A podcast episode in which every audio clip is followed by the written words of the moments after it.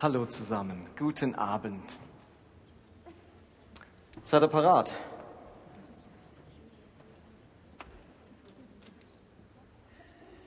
Als Jesus vor 2000 Jahren auf dieser Welt lebte, kam er auch in eine Situation, die erfüllt war von Gewalt. Eine Besatzungsmacht hat sein Land dominiert, willkürliche Gewalt ausgeübt, Menschen unterdrückt, gefoltert, hingerichtet, eine Schreckensherrschaft. Der Pax Romanum, der römische Friede, der war bloß für die Römer friedlich, für die Menschen, die von den Römern besetzt waren, war es schrecklich. Und innerhalb des Judentums gab es viele Gruppen, die zum Widerstand aufgerufen haben. Die Zeloten, die gegen die Römer mobil gemacht haben und die Sakkarier, die eine Terrorgruppe waren zur damaligen Zeit. Judas Ischariot war höchstwahrscheinlich einer von diesen Ischariot, ein Mann der Sakkarier, der zu den Terroristen gehört hat und der dann zum Nachfolger Jesu wurde. Und es, jetzt müsst ihr euch vorstellen, da ist eine Welt dominiert von Gewalt, von Terror, von Hass, von Verfeindung. Und das ist ganz ähnlich wie dem, was wir gerade erleben. Terror, ein Regime, das immer mehr Gebiete erobert, die Menschen versklavt unterwirft. Und in so eine Welt kam auch damals Jesus hinein. Und er ruft nicht auf, alle zu den Waffen, nieder mit den Römern oder sonst etwas, sondern er baut eine Kultur des Friedens auf. Und diesen Frieden lebt er so konsequent, dass er sich sogar am Ende hinrichten lässt, ohne Widerstand. Ohne Widerstand zu leisten. Und ich bin unglaublich stolz, Teil dieses Reiches Gottes zu sein, dieser, dieses Königreiches Gottes, das Jesus seither auf dieser Welt aufrichtet. Eine Kontragesellschaft, eine Alternativgesellschaft, wo Frieden möglich wird, wo immer sich das Reich Gottes ausbreitet, wo wir das Reich Gottes suchen. Dein Reich komme. Dort entsteht etwas von dieser Kultur des Reiches Gottes. Und das ist unsere Antwort auf den Terror in der Welt. Als Jesus kam und auftrat, da hat er so völlig anders gelehrt, als die Menschen das damals gewohnt waren. Im Markus Evangelium steht zum Beispiel, Jesus ist gerade frisch aufgetreten, fängt an zu predigen. Es heißt äh, in Markus Kapitel 2, die Menschen waren sehr überrascht von seiner Lehre, denn er lehrte nicht, wie sie es von den Gesetzeslehrern kannten, sondern sprach mit Vollmacht. Und etwas später heißt es, die Leute waren so überrascht und erschrocken, dass sie sich gegenseitig fragten, was ist das? Eine neue Lehre mit göttlicher Vollmacht. Jesus bringt eine neue Lehre mit Vollmacht. Er hat so vieles anders gemacht, als es damals üblich war. Und versteht ihr, die Pharisäer zur damaligen Zeit, das waren die damaligen Fundamentalisten. Die haben alles wörtlich genommen, was im Alten Testament stand. Die waren penibel, kleinlich und haben dabei eine Gesellschaft und eine Kultur erzeugt, von der ich letzten Sonntag gesprochen habe. Eine Kultur der Heuchelei, der, Gesetzlos, der Gesetzlichkeit und damit Hartherzigkeit und des unglaublichen Machtgefälles. Viele da oben mächtig und viele da unten unterdrückt. Das war die Welt, die erzeugt wurde, die Kultur, die hervorgebracht wurde durch dieses damalige religiöse und politische System. Und die Menschen haben Jesus andauernd gefragt, Jesus, warum musst du alles anders machen als bisher? Warum heilst du am Sabbat? Warum fasten deine Jünger nicht und unsere fasten? Warum hältst du dich nicht an die Gebote und Überlieferungen der Ältesten? Warum sprichst du mit Frauen, was einem Mann nicht gestattet ist? Warum isst du mit Sündern? Warum berührst du Aussätzige? Er macht alles anders, und zwar alles so, wie es damals nicht erlaubt war. Und an einer Stelle im Neuen Testament gebraucht Jesus einmal einen Vergleich, um seine Andersartigkeit, die Andersartigkeit seines Lehrens und Handelns zu erklären. Und diese Stelle steht in Lukas 5. Ich habe darüber letzten Sonntag ausführlich gesprochen. Das Ganze ist nur noch mal eine kurze Wiederholung, damit wir dann heute ganz frisch einsteigen können. Er sagt in Lukas 5, Vers 36, noch mit einem anderen Beispiel ging er auf ihre Frage ein. Und die Frage war, warum machst du alles anders, Jesus? Warum kannst du es nicht so machen, wie wir es gewohnt sind, wie es früher war, wie es gut war? Und da sagt er, niemand zerreißt ein neues Kleid, um damit ein altes zu flicken. Nicht nur, dass es um das neue Kleid zu schade wäre, sondern der neue Flicken passt auch gar nicht zum alten Kleid. Ebenso füllt niemand jungen, gärenden Wein in alte, brüchige Schläuche. Sonst platzen sie, der Wein läuft aus und die Schläuche sind unbrauchbar.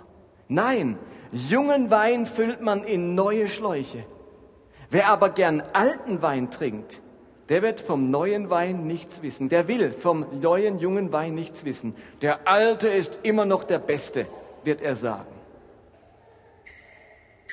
Was Jesus damit zum Ausdruck bringt, ist, dass seine Lehre, sein Handeln einfach nicht mehr passt zum alten System, zur alten Religion, zur alten Tradition. Er bringt neuen Wein und der passt nicht zum alten. Er bringt ein neues Kleid und das passt nicht zum alten. Man kann nicht einen Teil von Jesu neuartiger Lehre nehmen und zum anderen dazu mischen. Es braucht eine grundlegende Erneuerung und die bringt Jesus. Euer religiöses und fundamentalistisches System funktioniert nicht mehr und er lebt vor, wie die Alternative aussieht. So wie ein neues Stück Stoff nicht auf ein altes passt und so wie neuer Wein nicht in alte Schläuche passt, so passt Jesu Lehre, Jesu Ausübung und Umsetzung der Religion nicht zur bisherigen Lehre und zu den bisherigen Überzeugungen.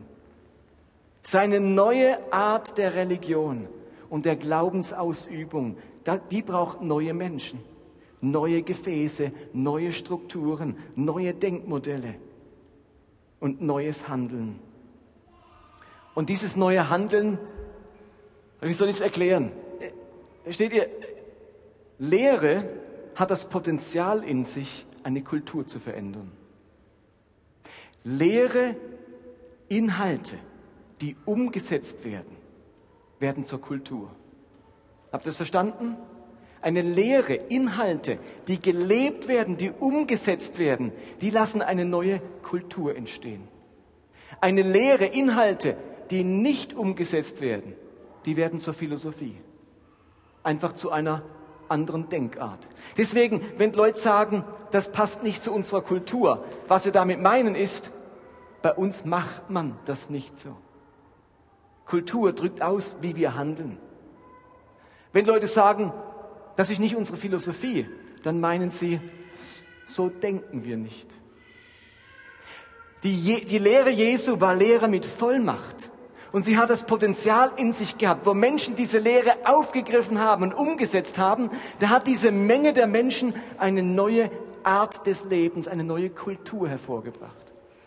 Und ist da was? Ich wünsche mir das zutiefst für unsere Gemeinde. Dazu bin ich angetreten. Ich glaube, Gott hat mir die Berufung geschenkt, zu lehren und zu predigen. Und meine Hoffnung ist es, dass dieses Lehren und Predigen, das Vermitteln von Inhalten von ganz vielen, inklusive mir, umgesetzt wird und dadurch Kultur entsteht. Die Kultur einer Gemeinde zum Beispiel. Und wenn dann viele Gemeinden so eine neue Kultur leben, dann prägt das eine Gesellschaft. Und eine Gesellschaft kann eine neue Kultur bekommen. Und manchmal denke ich, hey, ich, ich mache einfach Worte, ich predige einfach, ich lehre. Bringt's das wirklich? Bewirkt das etwas? Aber mir ist ganz neu bewusst geworden, Jesus hat vor allem gelehrt. Und dann hat er das, was er gelehrt hat, auch gelebt. Und diese umgesetzte Lehre, die er und seine Nachfolger umgesetzt haben, hat eine Kultur geschaffen. Und wisst ihr was? Diese Kultur hat sogar unser Abendland geprägt. Eine ganze europäische Kultur wurde geprägt von Worten, die umgesetzt wurden von ganz vielen.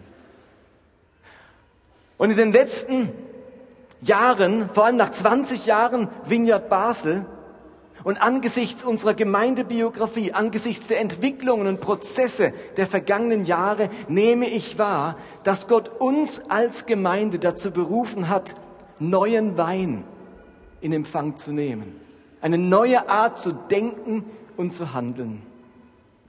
Ich entdecke eine große und bedeutsame Berufung auf unserer Gemeinde. Und ich rede jetzt wirklich in diesen Wochen über unsere Gemeinde, denn wir haben in zwei Wochen unser 20-jähriges Jubiläum. Deswegen habe ich mir das Recht rausgenommen, zwei, drei Sonntage über diese Gemeinde, die bald Geburtstag hat, ein wenig zu sprechen. Versteht ihr, neben all den persönlichen Segnungen, die der Glaube und das Sein in einer Gemeinde mit sich bringen, Neben diesem privaten Aspekt des Evangeliums, da liegt auf unserer Gemeinde noch eine andere Berufung. Ich glaube, Gott vertraut uns als Vineyard Basel neuen Wein an. Neue Sichtweisen, neue Denkweisen, eine neue Glaubenspraxis, neue Antworten auf brandheiße Fragen, eine neue Definition von Geistlichkeit und Spiritualität und dadurch eine neue Art von Jüngerschaft und Nachfolge. Unser großer Beitrag, unsere große Verantwortung ist es, offen zu sein für den neuen Wein Gottes, den in uns aufzunehmen, in uns wirken zu lassen, in uns reifen zu lassen und dadurch Korrektur und Erneuerung und Veränderung in unsere Leben und in die christliche Welt hinaus zu bringen. Ich erlebe in meinem Leben und gerade auch in der Zusammenarbeit mit Michel und unserem Trägerkreis dass Gott uns in den letzten Jahren Schluck für Schluck, Deziliter für Deziliter neuen Wein anvertraut hat. Ich sehe unsere Gemeinde in der Zukunft als prophetische Stimme, ein Ort der Weinprobe, wo Christen neuen Wein kosten können, neuen Wein für neue Schläuche. Ein Ort, der aus dieser elenden Spannung herausführt, in der sich so viele Christen befinden, nämlich die Spannung zwischen alten Überzeugungen und neuen Realitäten. Der Spannung zwischen alten Antworten und ganz neuen Fragen. Der Spannung zwischen alter Glaubenspraxis und veränderten Werten. Der Spannung zwischen alten Vorurteilen und neuen Erfahrungen, die wir machen. Der Spannung zwischen alter Moral und biblischer Ethik der Spannung zwischen dem, was ich glauben soll und dem, was ich überhaupt noch glauben kann. Ich entdecke immer mehr Christen, deren persönliche Entwicklung, deren eigene Glaubensentdeckungen, deren geistliche Reise und deren eigene Lebensrealität in immer größerer Diskrepanz steht zu dem, was gelehrt wird, was sie glauben sollen und was sie vertreten sollen wovon sie überzeugt sein sollen und wovon sie vor allem auch noch andere überzeugen sollen.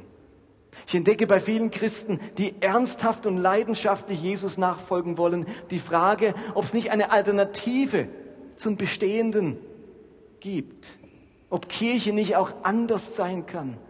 Ob man mit der Bibel auch nicht anders, nicht anders umgehen kann und sie anders verstehen kann. Und ob unsere Überzeugungen wirklich alle in Stein gemeißelt sein müssen. Kann sich das Christentum im 21. Jahrhundert erneuern und nicht nur überleben? Kann es diese Welt wieder prägen, gestalten, beeinflussen und an Überzeugungskraft und Attraktivität gewinnen? Und versteht ihr, wenn ich heute von neuem Wein rede, dann muss uns klar sein, der entwickelt sich noch. Neuer Wein, der reift noch. Das gilt auch für den neuen Wein, den uns Gott als Gemeinde anvertraut. Wir sind mit diesem neuen Wein, mit den Dingen, die ich euch heute und nächsten Sonntag äh, aufzählen möchte, in einer Entwicklung, in einem Prozess, bei dem dieser neue Wein reift und in, in uns eine neue geistliche Kultur erzeugen soll. Bei uns ist da noch nicht alles abgeschlossen, sondern im Werden. Insofern ist die Berufung zu neuem Wein auch immer eine Berufung zu einem Abenteuer. Und dieses Abenteuer erfordert unsere innere Beweglichkeit, unsere Bescheidenheit und Kritikfähigkeit. Und ich möchte heute und am nächsten Sonntag ein paar Dinge nennen, von denen ich glaube, dass es neuer Wein ist. Dass Gott uns das anvertraut und dass dadurch eine ganz bestimmte Gemeindekultur geprägt werden soll. Dieser neue Wein schafft wirklich eine Kultur über uns. Dafür will ich antreten. Dieser Wein gibt uns Identität. Und es ist mir wichtig, diesen neuen Wein, diese Kultur, diese Identität unserer Gemeinde einmal bewusst aufzuzeigen und zusammenzufassen. Versteht ihr, wir haben vieles in den letzten Jahren entwickelt, formuliert, angefangen zu leben. Und das ist ja oftmals mal in der Predigtserie, mal dort passiert. Und was ich heute und nächsten Sonntag machen möchte, ist für euch diese Entwicklungen der letzten Jahre mal auf den Punkt zu bringen. Was ist es eigentlich nochmal, dass Gott uns anvertraut hat und das vielleicht ein bisschen anders klingt und anders aussieht, als wir es gewohnt gewohnt sind. Das ist irgendwie neuer Stoff, der passt nicht mehr so zum alten Stoff. Das ist neuer Wein, der passt nicht mehr so in die alten Schläuche. Okay, drei Dinge heute und drei Dinge nächsten Sonntag. Seid ihr parat? Habt ihr einen Predigtzettel? Oh, da habe ich was zu trinken. Das erste, was ich als neuen Wein bezeichne, das Gott uns als Gemeinde anvertraut hat, nenne ich einmal Barmherzigkeit und Liebe haben Vorfahrt. Das ist unsere Überzeugung. Barmherzigkeit und Liebe haben Vorfahrt. Angefangen hat diese ganze Geschichte mit dem neuen Wein, dass sich unter uns neue Sichtweisen entwickelt haben, damit, dass Gott uns aufgezeigt hat, welche Bedeutung Liebe und Barmherzigkeit in seinem Königreich haben. Das hatte mit meiner eigenen Geschichte und mit der Geschichte unserer Gemeinde zu tun. In meiner eigenen Geschichte musste ich feststellen, dass ich ein Leben hatte, das sich sehr über Korrektheit definiert hat. Und das plötzlich zerbrochen ist und mir plötzlich die weiße Weste meiner Frömmigkeit und Korrektheit verloren gegangen ist. Plötzlich ist man auf ganz viel Barmherzigkeit und Liebe und Verständnis angewiesen, obwohl, obwohl man die notwendige Korrektheit nicht mehr bieten kann. Und man merkt, dass diese Barmherzigkeit und Liebe, dass die es ist, das einen in solchen Momenten trägt, hält und weiterkommen lässt. Ich hatte an einem Zeitpunkt meines Lebens unglaublich viel Barmherzigkeit notwendig, weil mein Leben zerbrochen ist, meine Ideale zerbrochen sind. Als Gemeinde haben wir wahrgenommen, dass Kirche der barmherzigste Ort der Welt sein muss. Das darf niemand besser können als wir. Immer wieder wird in der Christenheit betont, wie wichtig das Miteinander von Liebe und Wahrheit sind. Also wenn ich in den letzten Jahren an gewissen Orten erzählt habe, dass für uns Liebe und Barmherzigkeit so so Vorfahrt haben, Priorität haben, zuerst kommen, das letzte Wort haben, dann haben Leute immer zu mir gesagt, ja, ja, das ist schon wichtig, Liebe. Aber weißt, Liebe und Wahrheit, die zwei, das ist, die zwei gehören zusammen. Aber wisst ihr, was das in der Praxis heißt? Wie ich das in der Praxis ganz oft erlebe? Ich denke auch, dass Liebe und Wahrheit zusammengehören. Aber dann erlebe ich allzu oft, dass Liebe und Barmherzigkeit eben erst zum Zug kommen, wenn mein Gegenüber ganz in der Wahrheit ist und mit meiner Version von Korrektheit übereinstimmt. Und so wird eben immer wieder die Liebe und Barmherzigkeit auf dem Altar meiner Wahrheit und meiner Korrektheit geopfert. Und am Ende gelange ich nie zu der radikalen Liebe und Barmherzigkeit, weil der andere müsste sich erst noch ein bisschen korrekter verhalten. Wenn du korrekt dich verhältst, wenn du so machst, wie es sich gehört, dann fließt dir all meine Barmherzigkeit zu. Aber weil Menschen nicht korrekt sind, sondern gefallene Menschen sind, schaffen sie es nicht. Außerdem ist ja nur meine Version von Korrektheit. Vielleicht hat Gott eine ganz andere Version von Korrektheit. Aber die Korrektheit ist wie der Riegel. Und wenn die Korrektheit stimmt, dann geht der Riegel auf und meine Barmherzigkeit fließt. Und wenn die Korrektheit beim anderen nicht anzutreffen ist, so wie ich sie mir vorstelle, dann bleibt meine Barmherzigkeit verschlossen. Die aus Liebe und Annahme, die aus Liebe und Barmherzigkeit resultierende Annahme Wertschätzung und Ermutigung werden eben oft genug verweigert, wenn jemand nicht mit unserer Version von Wahrheit und Gehorsam übereinstimmt. Dabei ist die Botschaft vom Neuen Testament in diesem Punkt deutlich neuer Wein und will eine neue Kultur prägen. An unzähligen Stellen fordert Jesus die Menschen auf, eben nicht zu richten, nicht zu verurteilen, nicht die enge Version von Wahrheit und Korrektheit an andere anzulegen, sondern großzügig, demütig und barmherzig zu sein. Versteht ihr das?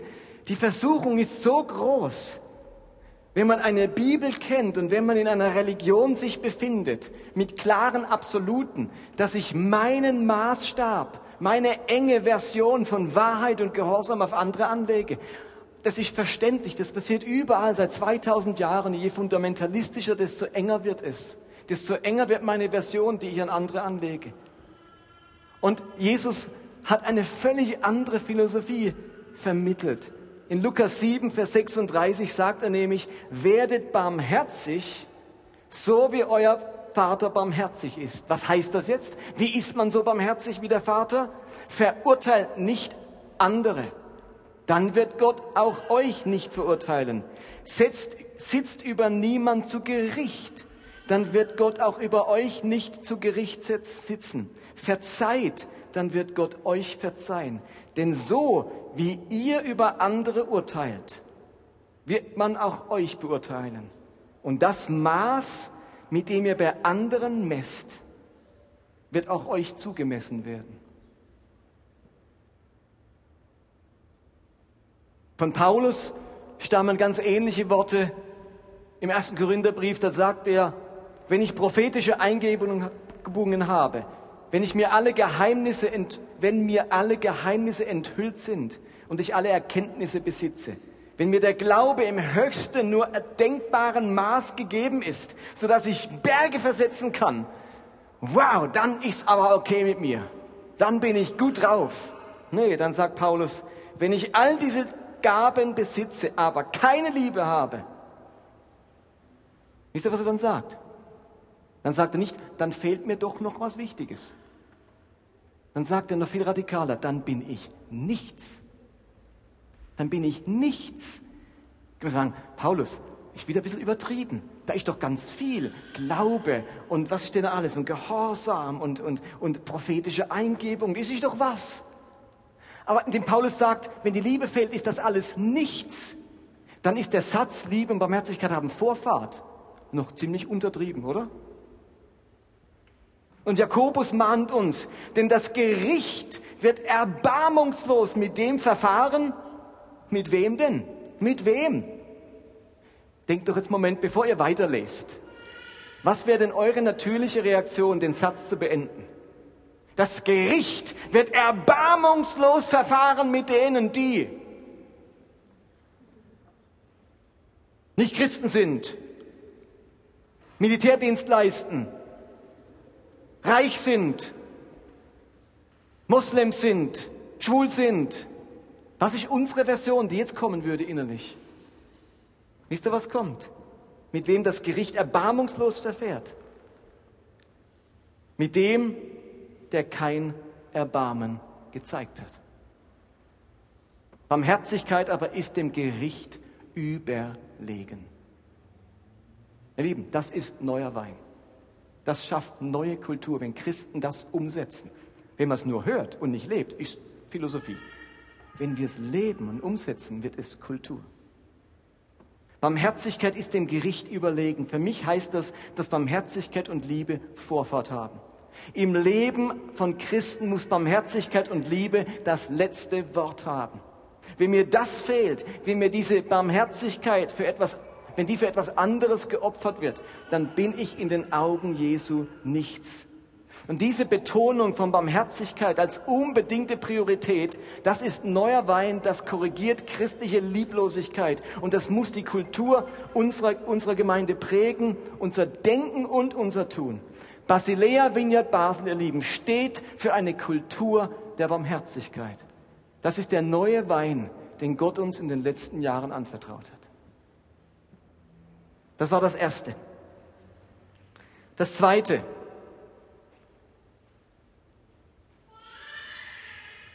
Das nenne ich soziales Engagement ist Ausdruck echter Geistlichkeit. Diese wichtige Erkenntnis über Barmherzigkeit, von der ich gerade gesprochen habe, die hat bei uns zu einer weiteren Entwicklung geführt. Versteht ihr, allzu oft waren die Rollen in der christlichen Welt schön verteilt.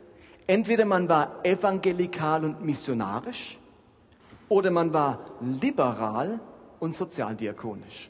Es waren irgendwie schön aufgeteilte Rollen. Die evangelikale Welt betont immer wieder deutlich, dass das Sozialdiakonische, das Bemühen um soziale Gerechtigkeit, die Sorge um den Planeten und die Schöpfung nicht unser wirklicher Auftrag sind, sondern uns von der zentralen Aufgabe der Mission und Evangelisation ablenken.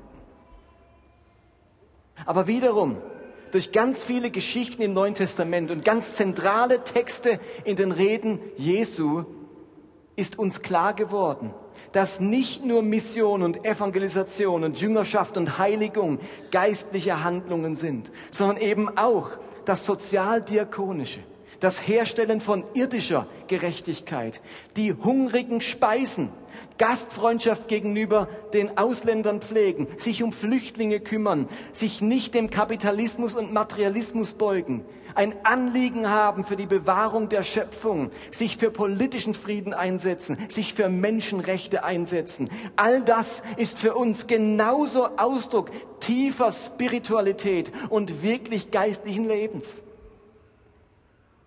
Neben der Bergpredigt, wo Jesus das immer wieder erwähnt, nehmen, das, nehmen wir das ganz besonders am Ende vom Matthäus-Evangelium war, Kapitel 25. Dort sagt Jesus in einem Gleichnis, in einem Bild, denn als ich hungrig war, habt ihr mir zu essen gegeben. Als ich Durst hatte, als ich Durst bekam, äh, als ich Durst hatte, bekam ich von euch etwas zu trinken. Ich war ein Fremder bei euch. Ein Flüchtling könnte man auch sagen. Und ihr habt mich aufgenommen. Ich war nackt und ihr habt mir Kleidung gegeben. Ich war krank und ihr habt mich besucht. Ich war im Gefängnis und ihr seid zu mir gekommen. Und all diejenigen, die nichts getan haben, die all das sozialdiakonische, irdische Gerechtigkeit nicht getan haben, die werden dieser Geschichte von Jesus an der Himmelstür abgewiesen. Wenn dieses Gleichnis von etwas Gerichtsentscheidendem spricht, dann ist es das Handeln in sozialdiakonischer Art und Weise. Uns sozialdiakonisch zu betätigen, Gerechtigkeit nachzujagen, den Armen zu dienen, skeptisch zu sein gegenüber den Reichen und Mächtigen und uns keinesfalls vor ihren Karren spannen zu lassen. Ihr Lieben, das ist für uns als Vineyard nicht ein Nebengleis christlicher Nachfolge, kein Nebenschauplatz geistlichen Lebens, sondern es steht im Zentrum echter Spiritualität und es ist auch Maßstab geistlicher Reife und von der Echtheit unserer Nachfolge. Und ich wünsche mir so sehr, dass wir wirklich diese Kultur des Sozialdiakonischen in unserer Gemeinde leben und nicht nur es eine Beschäftigung von ein paar wenigen beim Heilandsack am Dienstagnachmittag ist.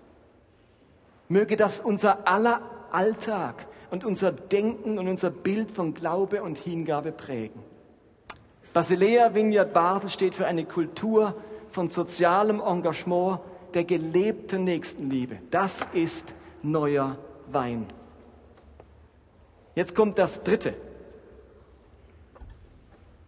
Jetzt wird es ein bisschen anspruchsvoller. Das Dritte, was ich als neuen Wein sehe, was sich in den letzten Jahren entwickelt hat, ist unser Bibelverständnis. Wie wir als Gemeinde die Bibel verstehen. Und ich nenne das jetzt mit zwei Fremdworten das induktive, deduktive Bibelverständnis. Keine Angst, es ist nicht so kompliziert, wie es klingt. Ihr Lieben, für die meisten Christen gibt es eigentlich nur zwei Arten, die Bibel zu verstehen, die Bibel zu lesen. Entweder ein fundamentalistisches Bibelverständnis, wo alles in der Bibel wörtlich genommen wird, gleichwertig ist, zeitlos und in keiner Weise hinterfragt oder relativiert werden darf. Oder sie haben ein liberales, historisch kritisches Bibelverständnis, bei dem die Bibel enorm an Relevanz verlieren kann, unklare Bedeutung für den Glauben hat, behandelt wird wie jedes andere Buch und kaum etwas in ihr überlebt. Und weil die meisten Christen das, dieses liberale Verständnis nicht wollen, bleibt ihnen nur das fundamentalistische Bibelverständnis. Aber gibt es da noch etwas anderes? Gibt es einen neuen und anderen Weg, die Bibel zu verstehen, die ja die Grundlage unseres christlichen Glaubens darstellt. Neuer Wein bedeutet für mich eine neue Art des Bibelverständnisses. Und wenn ich neu sage, dann versteht mich nicht falsch. Neu heißt nicht wirklich neu. Es gibt nichts Neues unter der Sonne. Es geht immer nur um neu entdeckt. Haben viele vor uns entdeckt. Und es entdecken gerade viele mit uns. Wir sind überhaupt nicht die Einzigen. Macht uns auch bescheiden. Wir haben da nicht irgendwie wie die Genies was entdeckt, wo man denkt, das ist wieder Luther, das hat noch niemand gesehen. Nee, nee, nee, das gibt's alles schon und gab's alles schon. Aber Dinge gehen uns immer wieder verloren. Dinge werden zugeschüttet und jemand muss es wieder ausgraben. Und um diese Sache geht's. Und deswegen dürfen wir auch bescheiden sein, wenn wir von neuem Wein reden. Also neuer Wein bedeutet für mich ein induktives, deduktives Bibelverständnis. Lass mich zunächst mal diese beiden Begriffe induktiv und deduktiv erklären. Die Begriffe stammen ursprünglich aus der Naturwissenschaft, aus der Philosophie und ähm, es sind zwei zusammengehörige Methoden, um Schlussfolgerungen zu ziehen oder um Erkenntnis zu gewinnen. Induktiv bedeutet, dass man von vielen Einzelfällen auf ein großes Prinzip oder auf eine allgemeine Regel schließen kann. Von vielen Einzelfällen auf eine große Regel schließen. Man könnte auch sagen, induktiv bedeutet verallgemeinern.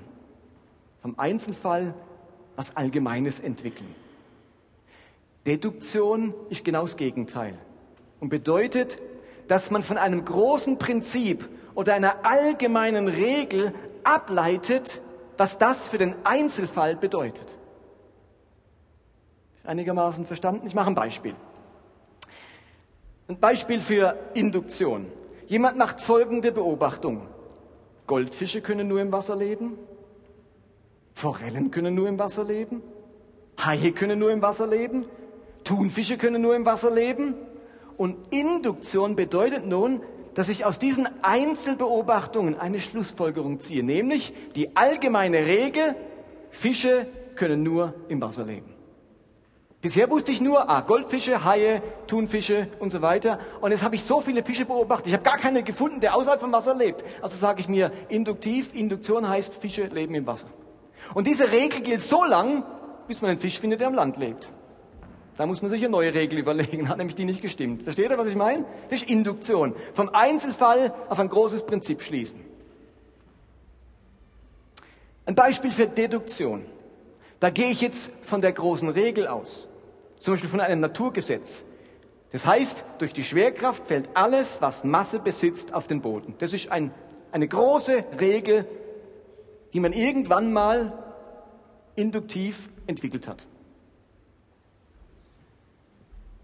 Und jetzt kann man von dieser großen Regel ableiten, dass ein Apfel, hm, was wird mir Apfel sein? Hat Masse, spüre ich. Apfel hat Masse. Also gemäß der Regel fällt auf den Boden. Ah, tatsächlich er fällt. Schraubenzieher oder Blätter haben Masse, wenn ich sie fallen lasse, fallen auf den Boden. Schwerkraft. Also die Regel gilt für Blätter, die Regel gilt für einen Schraubenzieher. Schall, Schallwellen haben keine Masse. Also hier gilt die Regel nicht. Schallwellen fallen nicht auf den Boden. Sonst würdet ihr mich gar nicht hören. Hallo, Bom, wenn sie mir auf den Fuß fallen. Schallwellen fallen nicht auf den Boden. Die fallen, die gehen zu euch. Die haben keine Masse. Also gilt im Einzelfall hier diese Regel nicht.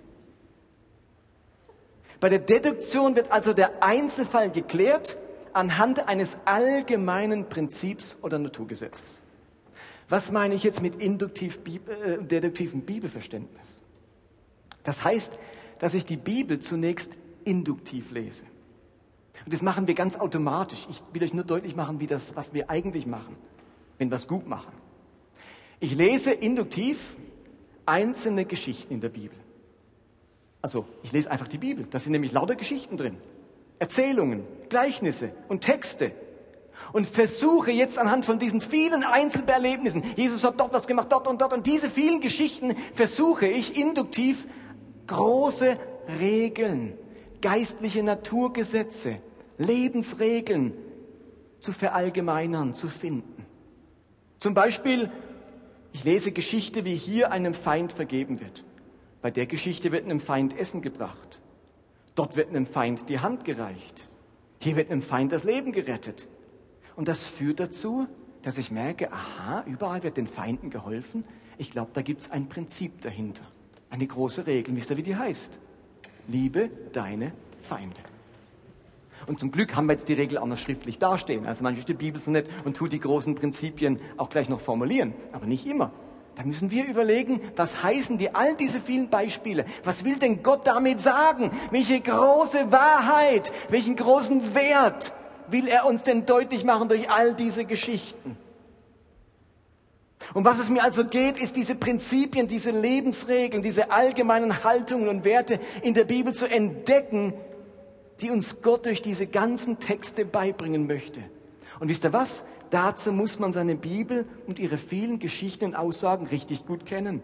Diese Art des Bibellesens braucht einen intensiven Umgang mit der Bibel. Deswegen ist das überhaupt keine Art, wo, man sagen kann, die Bibel ist nicht wichtig oder die brauche ich dann gar nicht mehr so lesen. Im Gegenteil, bei dieser Art muss ich ganz viel in der Bibel lesen. Aber jetzt kommt der zweite Schritt. Jetzt habe ich diese großen Regeln gefunden. Zum Beispiel, liebe deine Feinde. Habe ich durch all die vielen Geschichten herausgefunden. Also das ist ein Wert für Gott. Das ist Gott ganz wichtig. Eine große Regel. Und jetzt überlege ich mir deduktiv, welche konkreten Handlungen und Taten aus dieser Lebensregel und diesem allgemeinen Prinzip abzuleiten sind. Wenn also die allgemeine Regel heißt, liebe deine Feinde, dann wäre jetzt die Frage, die, die ich an die Bibel stelle, wie behandle ich dann meinen Nachbarn, der mir ständig zu Leide lebt? Was heißt jetzt, liebe deine Feinde auf Bezug auf den Nachbarn, den ich am liebsten, ihr wisst schon was, wie begegne ich meinem Arbeitskollegen, der mich schon länger mobbt? Was heißt jetzt diese Regel, die ich entdeckt habe? Liebe deine Feinde in Bezug auf meinen Arbeitskollegen, der mich mobbt. Was bedeutet diese allgemeine Regel, dieses Prinzip jetzt für meine konkrete Jesus-Nachfolge? Eine kleine Grafik. Simon, kannst du mal klicken? Du bist, ja, hier sind wir. Wir haben hier die damalige Welt in der die Bibel geschrieben wurde. Blau. Und grün, das ist unsere Welt. Da ist ein tiefer Graben, nämlich 2000 Jahre dazwischen. Die Welt war ehrlich gesagt sehr anders wie heute. Könnt ihr euch das vorstellen? Die war sehr, sehr anders. Andere Geschichten, andere Situationen. Und jetzt versuche ich induktiv, indem ich die Bibel lese, herauszufinden, was will denn Gott sagen? Was ist denn sein Gedanke, seine Idee? Was sind denn seine Werte? Wenn, diese Geschichten damals vor 2000 Jahren passiert sind, was steckt denn dafür für einen Wert, für eine Haltung, für eine Lebensregel dahinter. Und die entdecken wir. Und jetzt habe ich diese Regel entdeckt und jetzt gehe ich deduktiv vor und überlege mir, wie kann ich heute, 2000 Jahre später, diese großen Gedanken und Haltungen und Werte Gottes umsetzen, leben? Dass sie für mich relevant werden, dass ich als Jünger das wirklich praktizieren kann. In einer Predigt vom letzten Jahr habe ich das etwas anders formuliert. Da habe ich gesagt, die Bibel ist keine Ampel, die für jede Situation ein Gebot hat und für mich auf Rot oder Grün springt, sondern es ist die Fahrschule, eine Anleitung, durch die ich selbst lerne zu fahren und Entscheidungen zu treffen. Ich lerne aus der Bibel induktiv die entscheidenden Prinzipien und Haltungen und das Wesen Jesu kennen. Die Bibel ist mein Fahrlehrer. Sie macht es mir vor. Und dann kann ich deduktiv aus diesen Prinzipien und Werten ableiten, wie ich mich in meinem Alltag konkret Jesusmäßig verhalte. Und versteht ihr, bei diesem Bibelverständnis wird also die Frage nach der naturwissenschaftlichen oder historischen Exaktheit der biblischen Texte weniger wichtig.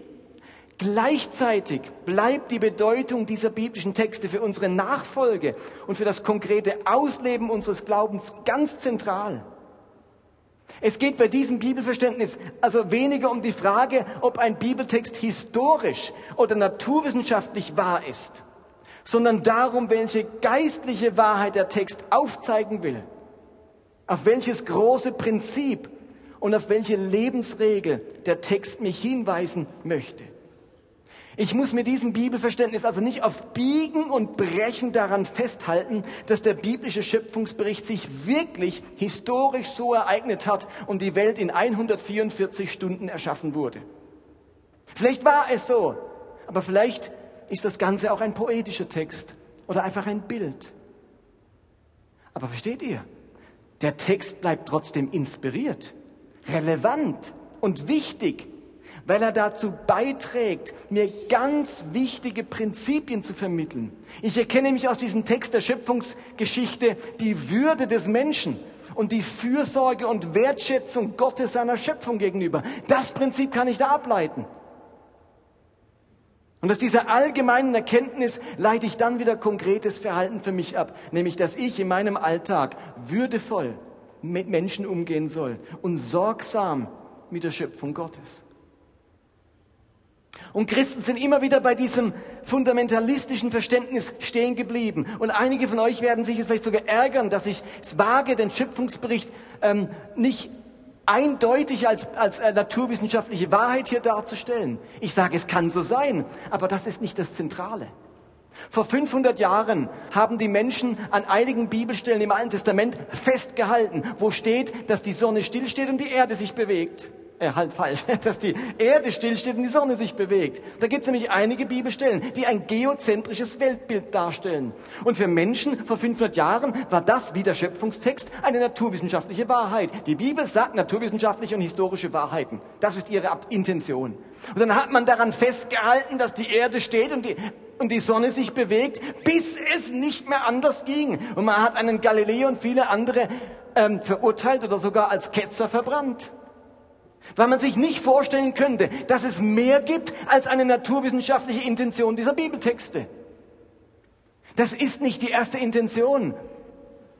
Die Bibel bleibt unsere zentrale Offenbarung, unsere zentrale Anleitung für unseren Glauben.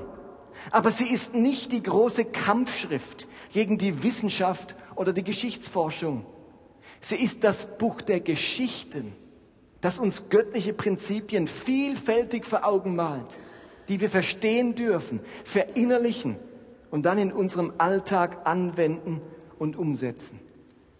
Biblische Texte sind also in dem Sinne inspiriert, dass sie die Kraft und den, vor allem den Geist in sich tragen, uns zu den göttlichen Prinzipien und deren richtiger Umsetzung zu führen aber nicht in dem Sinne, dass sie immer historische oder wissenschaftliche Exaktheit zum Ausdruck bringen wollen. Denn wir machen die Bibel sonst richtig klein. Wenn wir sie vor allem als Geschichtsbuch und nicht Geschichtenbuch und vor allem als, als naturwissenschaftliches Buch betrachten, dann machen wir die Bibel viel zu klein. Dann ist sie plötzlich auf Augenhöhe mit wissenschaftlichen und historischen Texten. Aber wisst ihr was? Die Bibel ist viel größer viel mehr als wissenschaftliches oder geschichtliches Werk. Sie will Gottes Wesen, Gottes Charakter, Gottes Haltung und Gottes Prinzipien vermitteln. Da spielt sie in einer ganz anderen Liga als alle anderen Texte auf dieser Welt. Egal wie wahr, wie wissenschaftlich und wie historisch sie sind. Dieses Bibelverständnis, das ist neuer Wein für viele Christen. Die Basilea Binyat Basel steht für dieses neue Bibelsverständnis. Und nächsten Sonntag kommen noch mal drei Dinge, die für uns als Gemeinde neuer Wein sind. Also ich heb den Bogen, ich hoffe, ihr könnt ihn auch halten und möchte euch einladen, dass wir diesen Jesus feiern, der uns all diese Dinge vorgelebt hat. Das ist ja nicht eine Erfindung, wo wir uns irgendwo hergekramt haben. Das stammt ja von dem Vorbild und der Lehre und dem Leben Jesu. Der hat uns inspiriert mit diesem neuen Wein, mit dieser Sichtweise, die viele Christen vor uns hatten und die gerade viele Christen mit uns entdecken. Die Band kann gerne nach vorne kommen. Ich lade euch ein, aufzustehen, dass wir miteinander beten.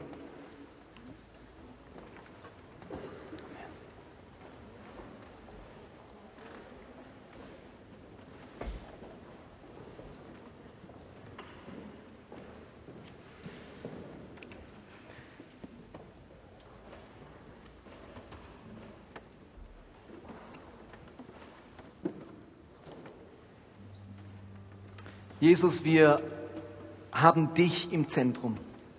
Wir glauben an dich als unseren Gott, als unseren Herrn, als unseren Retter.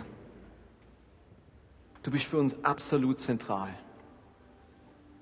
Danke für deinen Heiligen Geist, der uns hilft, in das hineinzuwachsen, was du uns anvertrauen möchtest. Ja, dieser neue Wein, den du uns anvertraust, der muss umgesetzt werden. Der muss gelebt werden, damit er eine Kultur entwickeln kann. Dass das, was hier gepredigt und von, wird und von was wir reden, nicht eine Philosophie wird, sondern Kultur.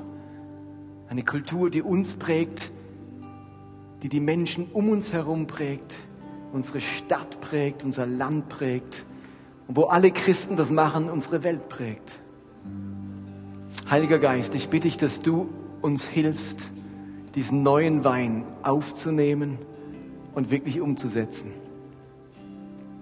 Ich bitte dich, dass wir Handelnde werden, die wirklich zutiefst barmherzig denken und handeln. Und dass wir uns nicht davor scheuen, als Teil unserer Nachfolge uns um die Ärmsten und die Flüchtlinge zu kümmern und sozialdiakonisch zu bemühen. Und ich danke dir für die Bibel, dieses großartige Buch, das uns so unendlich kostbare Werte und Prinzipien und den Charakter Gottes vor Augen malt, damit wir das umsetzen können in unserem eigenen Alltag. Ich preise dich für die Bibel. Und so bitten wir, Heiliger Geist, erfülle uns jetzt, leite uns und gib uns deine Kraft. Lass uns miteinander singen, dass der Heilige Geist willkommen ist hier. Willkommen in unserer Mitte, willkommen in unserem Leben.